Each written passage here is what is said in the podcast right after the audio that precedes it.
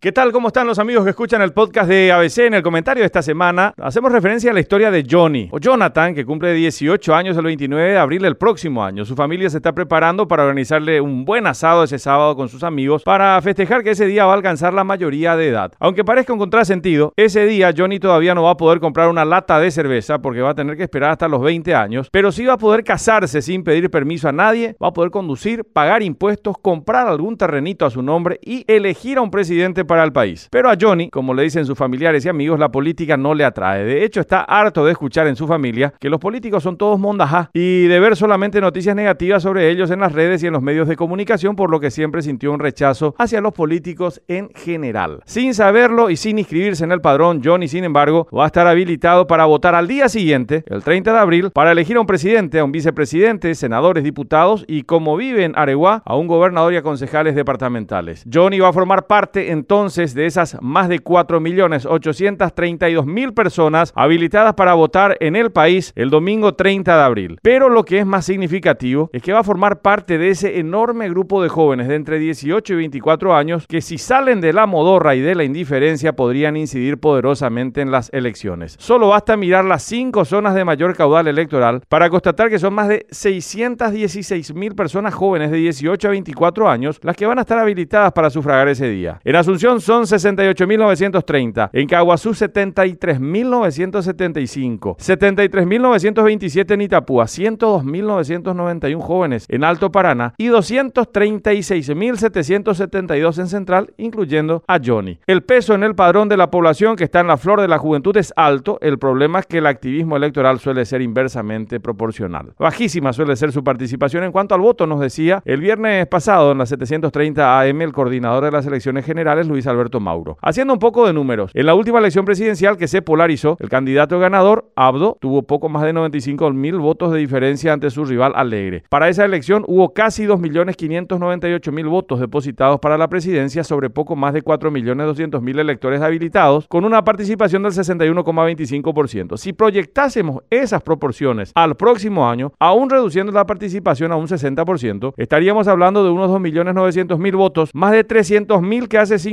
Una de las claves va a estar entonces en ver si se mantiene la polarización entre dos candidaturas fuertes. La otra y la más importante, la capacidad de conquistar y movilizar a la mayor parte de esos 300.000 nuevos votantes que como mínimo podrían sumarse a los resultados finales. Las prebendas y la capacidad de transporte son un recurso para conseguir esto. El otro recurso más potente es indudablemente la capacidad de conquistar y convencer y sobre todo de generar esperanza. Quizás pueda producirse entonces la rebelión de los indiferentes, parafraseando la novela de Rogelio López. Tal vez de ese modo Johnny y los suyos nos puedan dar alguna sorpresa. Hasta la próxima semana.